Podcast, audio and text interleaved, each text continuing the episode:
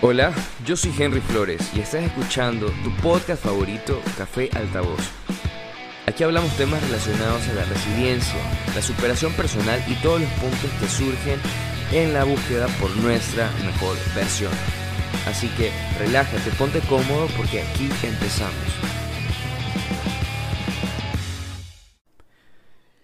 ¿Qué tal amigos? ¿Cómo están? Sean todos ustedes bienvenidos a otro martes más de este podcast, de tu podcast Café Altavoz. Si eres nuevo por aquí, yo soy Henry Flores, diseñador gráfico, y todos los martes sacamos un episodio nuevo donde hablamos y exploramos distintos temas que nos ayudan a buscar eh, y a encontrar o tratar de, de entender de mejor manera nuestra mejor versión y analizamos los tropiezos y los errores como conocimiento y tratamos de absorber todo eso como un proceso de aprendizaje. El tema del día de hoy va un poco acerca de, del silencio y del minimalismo, de cómo el minimalismo nos contribuye o, ayuda a una mejor convivencia, ayuda a, a, que podamos entendernos de mejor manera, a que podamos desarrollar ideas mucho más claras y más precisas sobre todo. Así que antes de, de poder desarrollar la idea, quiero leer una cita que siempre me ha parecido súper interesante y dice lo siguiente. La fuerza de la acción humana reside en encontrar soluciones prácticas y sencillas a los problemas, a reducir la complejidad en principios y conceptos. Debido a que la abstracción es una característica fundamental del intelecto, medimos todo lo que hacemos a través de qué tan exitosamente lo empleamos. Si hay algo que a mí siempre me ha llamado la atención en, en nuestra profesión como diseñadores gráficos, es acerca de de este proceso de apostar a una idea o de tratar de decirle a nuestros clientes, ok, mira, este es el camino, tenemos que abordar esta línea, eh, esta es la narrativa que tenemos que utilizar. Por lo general, en la mayoría de los proyectos que yo desarrollo de identidad corporativa, siempre trato de obviar cualquier elemento o cualquier mensaje que, que no aporta nada a, la marca o al proyecto, porque termina un poco distorsionando el mensaje o distrayendo el verdadero objetivo de ese mensaje o de esa, pieza de diseño gráfico. En Latinoamérica creo que venimos en una cultura muy descriptiva y cuando hablo de descriptiva me refiero a que si tenemos un área de trabajo, no sé, se me ocurre una valla de publicidad, el cliente por lo general va a querer que utilicemos cada uno de los espacios y que no desaprovechemos nada de esa valla o cualquier otra pieza de diseño, flyer, website, eh, un post en Instagram o cualquiera de este tipo de cosas. Eh, y aquí entra mucho este, este proceso del silencio o, o, de el resumen y la abstracción de algo para poder comunicar de mejor manera. Siempre hago una analogía acerca de las relaciones humanas. Me gusta hacer esta comparación de que, por ejemplo, podemos encontrar un ser humano, lo conocemos de, no sé, por primera vez y se presenta, dice, hola, yo me llamo eh, Andrés Fernández, soy abogado, tengo una maestría en Derecho penal y un doctorado en derecho constitucional y también soy eh, políglota y soy esto y soy lo otro y soy lo otro y soy lo otro y etcétera, etcétera. Eh, por lo general cuando conocemos este tipo de personas en una circunstancia común, porque de repente hay obviedad, por ejemplo, en un congreso académico o algo así, es, es, importante quizás un poco leer estos antecedentes, pero cuando estamos conviviendo, redundar o hablar demasiado sobre una idea específica puede un poco distorsionar el mensaje. Lo mismo pasa en el diseño, creo que lo mismo pasa en la vida, lo mismo pasa con, con nuestras relaciones humanas. Cuando de repente no precisamos lo que queremos hacer o lo que queremos decir o cómo lo queremos mostrar, el mensaje no llega de la mejor manera. Entonces, eh, hay algo que, que, últimamente en los últimos años he concebido como, como un recurso muy importante porque facilita el proceso de las cosas. O sea, cuando tomamos el silencio, cuando tomamos un tiempo para meditar una decisión, cuando tomamos el tiempo para callarnos, cuando hay una discusión y, entendemos o damos y cedemos el paso a que la otra parte pueda explicar, que pueda desarrollar una idea, em, creo que tenemos mucha más ventaja al momento de poder procesar una respuesta, sea en un debate o en un diálogo o en una, en una circunstancia de la vida real, cuando de repente tenemos un cliente y ese cliente eh, entendemos desde un principio que no sabe lo que quiere. Cuando una persona no sabe lo que quiere, en este caso un cliente, te pide varias opciones o te pide muchas ideas que no tienen sentido, no tiene coherencia una idea con la otra. Por ejemplo, si estás trabajando un branding o una creación de marca para una marca de zapatillas que está ubicada en la playa y de repente quiere utilizar otro elemento que sea del tarot y quiere meter el mundo del tarot dentro del mundo de la playa y la zapatilla y también quiere meter un poco de astrología y también quiere que dentro del concepto de, de esta marca también exista un poco de arte pop. Entonces tú te das cuenta que estás sobrecargando de mensajes. Entonces, si su función o su meta es poder establecer un nicho de mercado y una fidelización o una atracción de clientes potenciales a este producto o a este servicio, lo ideal sería un poco entender la demanda y entender también tu target, o sea, cómo está pensando tu público objetivo, quién es el que te va a comprar o a quién le quieres decir. Según eso, eh, es mucho más fácil establecer parámetros gráficos o visuales o de colores que te van a decir, ok, mira, este es el camino. Pero cuando nosotros nos cegamos y tratamos de imponer nuestra idea, nuestro pensamiento y decir, no, es que yo creo que esto funciona así, por así, eh, creo que cometemos un grave error. Lo mismo pasa en las relaciones humanas, en las relaciones de amistad o de amor. Cuando de repente yo veo, por ejemplo, hay algo que siempre me da súper cringe, es esta relación de este cantante eh, Camilo, creo que se llama, con Eva Luna. Dios santo, no soporto, me, da un cringe horrible, siento una vergüenza ajena. Eh, me parece que es un exceso de comunicación, un exceso de querer demostrar de que tú quieres a la otra persona, es un exceso de, de querer, no sé, convencerte o convencer a las demás personas que lo tuyo es real, que lo tuyo es bueno. Bueno, aquí, aquí influyen ciertos aspectos, ¿no? Como las redes sociales, la mercadotecnia, la publicidad, un poco el storytelling que ellos como pareja están vendiendo. Este tipo de relación que ellos tienen, eh, muy, muy ajena a, a lo que están vendiendo de un amor me parece algo muy tóxico, me parece sobrecargado de información, me parece increíble, no, no, no, no lo veo real, pero bueno, están hablándole a otro tipo de personas, están hablándole a otro tipo de gente, es perfecto. Pero además de eso, él tiene una narrativa que hace alusión a la pobreza, ¿no? Eh, romantiza mucho la, a la escasez económica. Eh, creo que tiene una canción que se llama Ropa Cara y habla como de no soy de este tipo de persona, me gustaría utilizar Valenciaga, Gucci, Prada y también eh, Vida de Rico. no sé, son muchas cosas, son graciosas realmente, pero sí tiene una connotación, no sé, diferente porque de repente cuando tienes el poder de convencimiento o un alcance grande, con muchas personas creo que podrías utilizar de mejor manera los mensajes. Pero ojo, o sea, no, no, todo el mundo tiene la obligación de tratar de contribuir o de dar algo en la vida de las demás personas. Eh, en ese tipo de cosas, y quizás lo hablemos en otro episodio, el respeto hacia las diferencias es algo que, que considero que, que debemos desarrollar todos. Y incluso me, me, me incluyo ¿no? en esa lista, porque porque bueno, sí me genera, la verdad me genera mucho, mucho, mucho cringe este tipo de relaciones, este tipo de convivencias, que al final de cuentas a veces emulamos, ¿no? Ciertas cosas porque sentimos una influencia.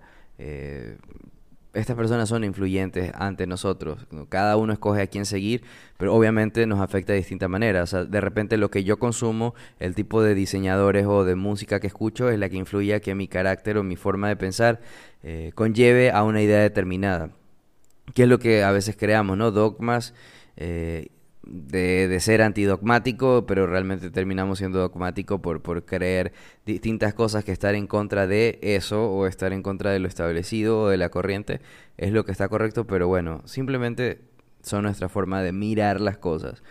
Em, también recuerdo, y regresando un mucho al tema de, del minimalismo, recuerdo que hay un libro que se llama La dictadura del diseño, de, si mal no recuerdo, un, un argentino. Yo lo leí cuando estaba haciendo la tesis de, de, de la universidad, de mi titulación. Y en este él hace un, el autor hace un, un, comentario o una analogía también entre la vida del ser humano eh, una refrigeradora y una persona. Dice que lo que tenemos dentro del refrigerador es el reflejo de nuestra vida, nuestro estado de salud. Lo mismo pasa con el diseño gráfico. Entonces, si a la nevera tú le metes eh, papas fritas congeladas, eh, nuggets, pizza congelada, eh, comida chatarra, no sé, comida oriental congelada para después comer. Todo ese tipo de comida indudablemente te afecta a tu, a tu estado de salud y también te contamina, ¿no? Entonces cuando ya vives en un estado de contaminación, en este caso hace la analogía a la parte de, de alimentación, de cómo estamos comiendo, al resultado de las consecuencias que tienes en tu cuerpo. Lo mismo sucede cuando de repente tenemos referencias de muchas cosas o queremos, él hace la analogía directamente con la tipografía, cuando tenemos 100 tipografías, 40 tipografías y la utilizamos en sin número de cosas. Cuando somos diseñadores gráficos es como que creo que una de las, de las limitantes o de las posibilidades creativas más grandes que hay para un diseñador es poder saber escoger de forma correcta una tipografía. Cuando tú sabes escoger una tipografía o una fuente eh, tipográfica para un proyecto determinado que comunique realmente todo eso que, que, representa el proyecto, creo que tienes un punto muy grande a tu favor porque ese proyecto puede transmitir de mejor manera el mensaje. Entonces lo mismo ocurre en nuestra vida. Por ejemplo, y lo, y lo quiero un poco em, aterrizar en la parte de vivir últimamente, bueno, no últimamente, ya son varios años que siempre trato como de desligarme de las cosas materiales, las cosas que no utilizo, para eh, tener más espacio. Si bien es cierto, mi estudio es mi departamento y es pequeño, entonces también me veo obligado a aprender a vivir con, muy pocas cosas. Con muy pocas cosas, no llenarme mucho porque no me quita el espacio, me quita la armonía, eh, es una contaminación visual muy grande que no, que no, que no la disfrutaría, la verdad. Entonces, como es mi tiempo, con esto de, de la pandemia pasamos mucho tiempo en la casa, eh, eh, para mí ha sido una dicha poder, no sé, alejarme y, y, soltar muchas cosas que tenía guardadas, que realmente no me contribuían o no me aportaban demasiado, que ni siquiera las utilizaba. Entonces, un poco también tenemos a eso a a guardar cosas en nuestra alma, en nuestros sentimientos, en nuestro corazón. Guardar emociones tristes, guardar emociones de rencor, guardar eh, sentimientos de odio. entonces eso nos daña, eso nos daña el alma, nos daña la energía, nos daña en el día a día, vamos arrastrando todas esas cicatrices que indudablemente todos las tenemos, pero la vida sigue, o sea, no podemos detenernos a, a, almacenar rencor y decir, no, me voy a vengar de esto, me voy a vengar del otro. Si hay algo que yo aprendí con el tiempo es que aprender a perdonar o aprender a soltar en la parte física, en la parte eh, de tu casa, de tu hogar, algún artefacto que ya no sirve o que sí sirve pero no funciona o ya no lo usas porque cambiaste, eh, de tu estilo de vida, es importante aprender a soltarlo porque eso, eso no te sirve. Eso aplica para las relaciones, cuando estamos con una persona que tuvimos mucho tiempo eh, y de repente ya no funciona, pero seguimos ahí porque no queremos sentir que estamos perdiendo el tiempo, no queremos sentir que, que, todo fue en vano y te aferras a esa persona o a esa relación por el miedo a quedarte solo quizás o por el miedo de romper ese vínculo que existió desde varios, desde varios años atrás o desde mucho tiempo. Eh, hay que aprender a soltar, hay que aprender a decir, no, sabes que no. Entonces el minimalismo del diseño gráfico se aplica mucho a esta parte.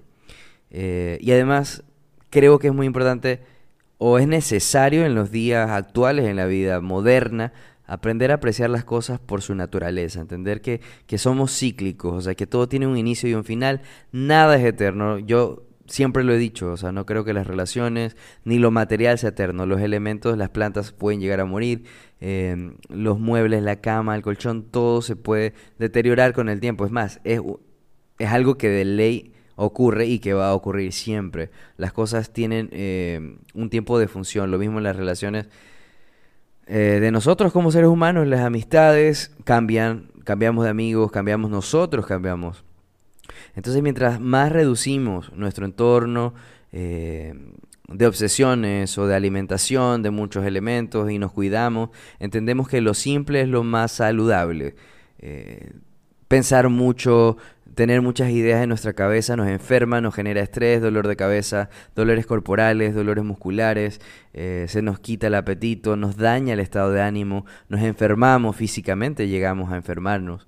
Entonces es importante aprender a soltar, a vivir con lo, con lo justo, a, vivir con la gratitud quizás, vivir con, con, con la dedicación y la pasión. Gratitud, dedicación y pasión yo creo que sería una, una clave buena, por lo menos a mí me ha servido bastante.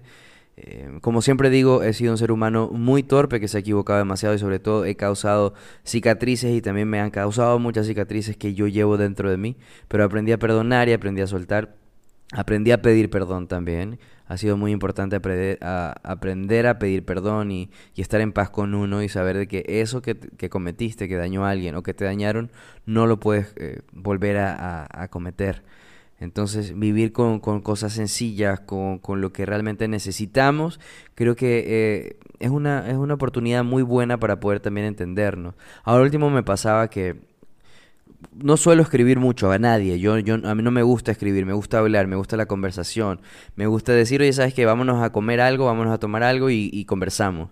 Pero no me gusta mucho estar escribiendo, chats, incluso a mi familia. Creo que la persona que más le escribo es a mi hijo ahora que, casi no lo veo, entonces eh, creo que es la única persona que le mensajeo mañana, tarde y noche, pero no escribo, no escribo mucho, o sea, si me llega a gustar a alguien no escribo mucho, em, no sé, a mi familia que los extraño, por si me están escuchando, sí los extraño, los quiero muchísimo, pero no escribo, no, no escribo mucho, puede pasar... Eh, como un... Puedo pasar a ser visto como ingrato quizás, pero no me gusta escribir.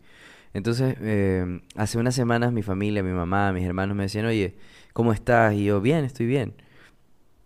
Pero esa era mi respuesta, estoy bien, o sea, contundente. Porque en serio me siento súper bien, súper pleno. Pero por lo general creo que esperan o las personas esperan como que tú te abras mucho más. Y si hay algo que a mí me ha servido mucho el podcast es justamente eso, ¿no? Las cosas que no digo, que no le comento a nadie o, o que me callo porque en el silencio encuentro paz, tranquilidad. Eh, desde hace mucho tiempo, creo que hace más de un año, más de dos años, hago meditación, practico la meditación profunda para mirarme un poco más hacia adentro y es lo que me permite hasta el día de hoy creo que tener eh, muchos cambios positivos en mi vida, en mi alimentación, en mi estado de salud, en mi estado mental, dormir bien todas las horas que son, aunque bueno, como saben me desvelo muchísimo, pero duermo tranquilo, consigo el sueño rápido, eh, disfruto estar en silencio, entiendo muchas cosas en silencio. Siempre digo que también practicamos, bueno, yo practico el, pensamiento crítico porque me ayuda muchísimo. Entonces, cuando el minimalismo eh, llega a mi vida en la etapa de estudiante de diseño gráfico, porque mi tesis fue muy desarrollada hacia este diseño eh, muy abstracto, muy, muy simple, muy preciso, sin mucho adorno, de formas simples. Eh, empecé a entender mi vida y siempre lo digo con las personas que hablo, que cuando empiezo a entender el diseño gráfico, cuando empiezo a entender que los procesos son importantes, cuando empiezo a leer a Bruno Munari, entiendo que hay un inicio y un final, eh, que cuando tú trabajas duro no, no, no, no te garantiza de que seas bueno o que vas a tener buenos resultados, lo que te garantiza que tengas buenos resultados es que tú monitores el proceso. Y eso también siempre lo suelo decir, o sea, sin estrés no hay éxito, sin estrés no hay buenos resultados. O sea, lo siento mucho si se, si se escucha muy, muy radical, pero para poder tener buenos resultados o para poder tener eh, una mejora constante es importante estar autoevaluándonos constantemente, decirnos, ok, esto fallé, esto no fallé. Y es un ejercicio constante de, de, evolución, de crecer, pero es porque yo lo decido así, no quiere decir que todos tienen que ser así. Yo sí me estreso demasiado pensando en mi proceso de trabajo, en mis procesos de, de, diseño. Y últimamente he tenido varios conflictos con clientes porque la forma o la solución que yo les brindo eh, es la opción que ellos no están escogiendo, ¿no? Entonces, eh, estoy tratando un poco de también soltar eso, de decir, ok, no es porque yo como diseñador lo concibo, a pesar de que me baso en, eh, en datos académicos o científicos, la parte de la anécdota o del conocimiento de la zona geográfica del negocio o de la marca o del restaurante la conoce el propietario de mejor manera que yo. Entonces, he tratado de aprender a entender estas diferencias que tengo con mis clientes para poder sacar a flote los proyectos. Pero también ha ocurrido en ocasiones de que eh, por más que yo quiera verle el lado positivo de eso, no es así.